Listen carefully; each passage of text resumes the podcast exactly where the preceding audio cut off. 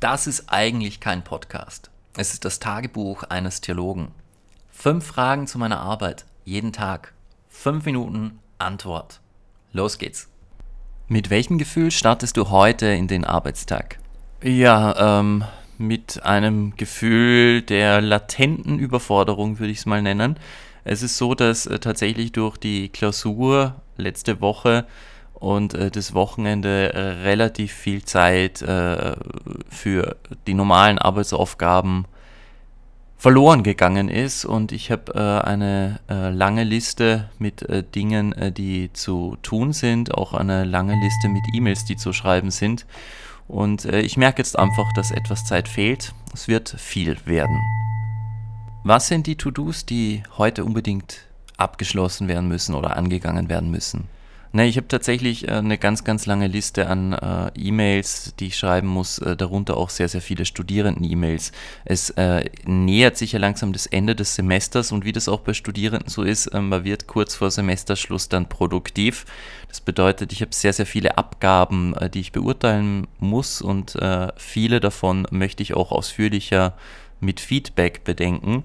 Ich habe außerdem einige Projekte am Laufen. Ähm, ich habe es ja schon mal erwähnt, von Ernst Lange angefangen, über ähm, den Drittmittelantrag, über ein ähm, Buchprojekt, äh, das ich andenke und äh, daneben eben äh, die diversen ähm, aktuellen Sachen. Es ist einfach, es ist einfach viel und da gibt es einiges, was heute passieren muss.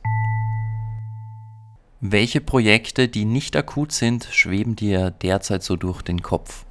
Ich habe tatsächlich äh, eine Idee für ein Buchprojekt, da möchte ich jetzt noch nicht zu viel ähm, verraten. Nicht das Ernst Lange Quellenprojekt, sondern ein anderes Buchprojekt, wo ich jetzt einfach mal mit den Personen, die ich als Herausgeber so im Kopf habe, als mögliche Herausgeber, Kontakt aufnehmen möchte und einfach mal äh, die Projektidee skizzieren möchte.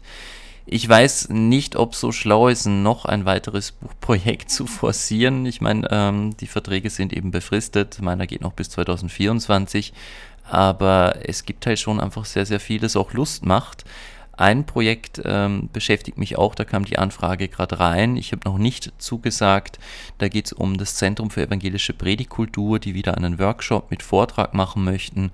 Und äh, da habe ich auch Lust dran, aber ich habe mehrere Vorträge dieser Art schon und die Zeiten sind äh, begrenzt. Wo siehst du dich eigentlich in vier, fünf Jahren beruflich? Hm, das ist eine sehr, sehr gute Frage. Ähm, also bis 2024, wie gesagt, äh, geht mein Vertrag. Was danach kommt, äh, ich weiß es nicht. Ich bin tatsächlich derzeit auch in einem offenen Verfahren um eine äh, Stelle in Mitteldeutschland und ähm, ja, das ist eine Option. Man weiß halt nie, ob das klappt es wäre auch eine Option, wo ich mir vorstellen könnte, dann längerfristig auch ähm, vielleicht zu bleiben, vorausgesetzt die, die Leistungen und der Output stimmen.